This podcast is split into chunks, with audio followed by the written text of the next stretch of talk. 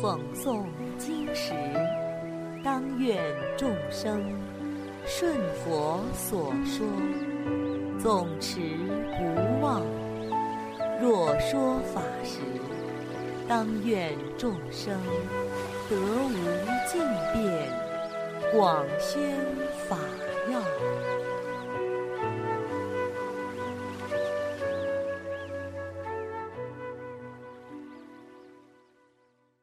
欢迎收听《同盟养正故事》《雪山的诱惑》。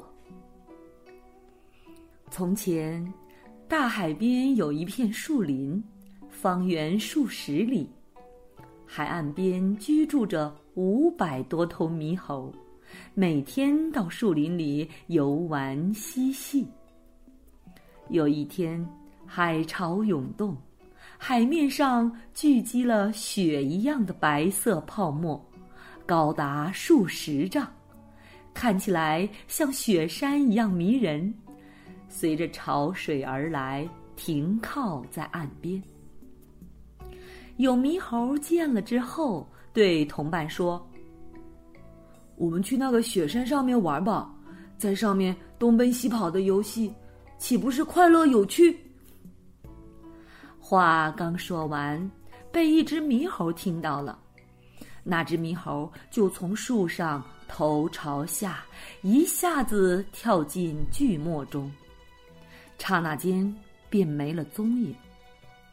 其余猕猴见他一直没有出来，都说：“那个雪山一定很好玩，所以他不舍得回来了。”于是。大家都争先恐后的一个接一个的跳进泡沫里，结果全部溺水而死。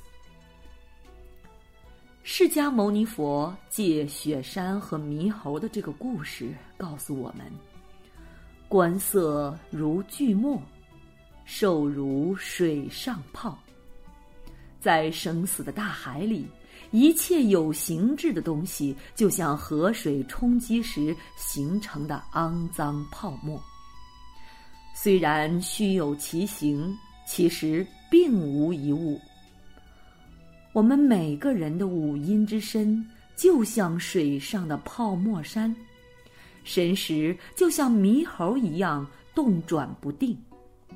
如果神识被迷惑了，就会因追逐五欲之乐而堕入生死苦海，无有出期。